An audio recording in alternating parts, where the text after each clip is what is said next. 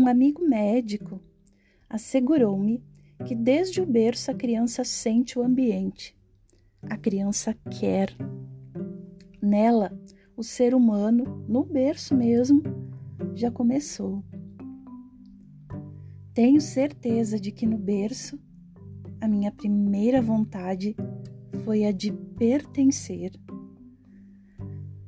Por motivos que aqui não importam, eu, de algum modo, devia estar sentindo que não pertencia a nada e a ninguém. Nasci de graça. Se no berço experimentei essa fome humana, ela continua a me acompanhar pela vida afora, como se fosse um destino, a ponto de meu coração se contrair de inveja quando vejo uma freira. Ela pertence a Deus. Exatamente porque é tão forte em mim a fome de me dar a algo ou a alguém, é que me tornei bastante arisca. Tenho medo de revelar de quanto preciso e de como sou pobre. Sou sim, muito pobre. Tenho só um corpo e uma alma e preciso mais do que isso. Com o tempo, sobretudo os últimos anos, perdi o jeito de ser gente. Não sei mais como se é. Uma espécie toda nova de solidão de não pertencer começou a me invadir, como eras num muro.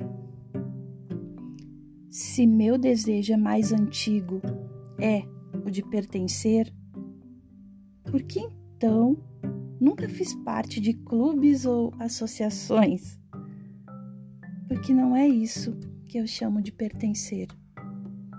O que eu queria e não posso é, por exemplo, tudo que me viesse de bom de dentro de mim, eu pudesse dar a aquilo que eu pertenço. Mesmo minhas alegrias, como são solitárias às vezes, e uma alegria solitária pode se tornar patética. É como ficar com um presente todo embrulhado em papel enfeitado nas mãos e não ter a quem dizer: Tome, é seu, abra-o. Não querendo me ver em situações patéticas e por uma espécie de contenção, evitando o dom de tragédia, raramente embrulho com papel de presente os meus sentimentos. Pertencer não vem apenas de ser fraca e precisar unir-se a algo ou a alguém mais forte. Muitas vezes a vontade intensa de pertencer vem em mim de minha própria força. Eu quero pertencer para que minha força não seja inútil e fortifique uma pessoa ou uma coisa. Quase consigo me visualizar no berço, quase consigo reproduzir em mim a vaga e, no entanto, premente sensação de precisar pertencer. Por motivos que nem minha mãe, nem meu pai podiam controlar, eu nasci e fiquei apenas nascida.